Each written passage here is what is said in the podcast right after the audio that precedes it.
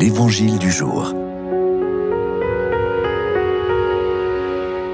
Bonjour, Évangile de Saint Marc. Quelques jours après la guérison d'un lépreux, Jésus revint à Capharnaüm et l'on apprit qu'il était à la maison. Tant de monde s'y rassembla qu'il n'y avait plus de place, pas même devant la porte, et il leur annonçait la parole. Arrivent des gens qui lui amènent un paralysé, porté par quatre hommes.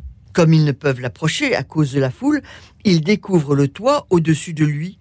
Ils font une ouverture et descendent le brancard sur lequel était couché le paralysé. Voyant leur foi, Jésus dit au paralysé, Mon enfant, tes péchés sont pardonnés. Or, il y avait quelques scribes assis là qui raisonnaient en eux-mêmes. Pourquoi celui-là parle-t-il ainsi? Il blasphème. Qui donc peut pardonner les péchés, sinon Dieu seul? Percevant aussitôt dans son esprit les raisonnements qu'il se faisait, Jésus leur dit, Pourquoi tenez-vous de tels raisonnements? Qu'est-ce qui est le plus facile? Dire à ce paralysé, Tes péchés sont pardonnés, ou bien lui dire, Lève-toi, prends ton brancard et marche. Eh bien, pour que vous sachiez que le Fils de l'homme a autorité pour pardonner les péchés sur la terre, Jésus s'adressa au paralysé. Je te le dis, lève-toi, prends ton brancard et rentre dans ta maison. Il se leva, prit aussitôt son brancard et sortit devant tout le monde. Tous étaient frappés de stupeur et rendaient gloire à Dieu en disant Nous n'avons jamais rien vu de pareil.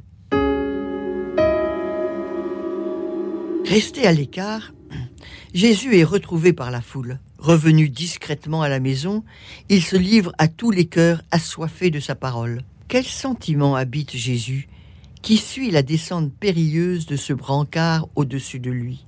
Ils n'ont pu passer par la porte, eh bien ils passeront par le toit. Frappez et l'on vous ouvrira. Demandez et vous recevrez. Jésus est bouleversé. Leur tête a résonné, leurs cœurs se sont lancés. Eh bien, que leurs bras fassent le reste. Mais pourquoi stagner dans les raisonnements? Pourquoi laisser vos cœurs s'endurcir? Le Christ, serviteur des hommes, ne cherche que le raisonnement de l'amour. Il ne veut parler qu'à notre cœur blessé, à qui il offre la guérison la plus profonde, le pardon. Il est la résurrection et la vie. Lève-toi et marche. Nous n'avons rien vu de pareil. Bénis le Seigneur, ô mon âme.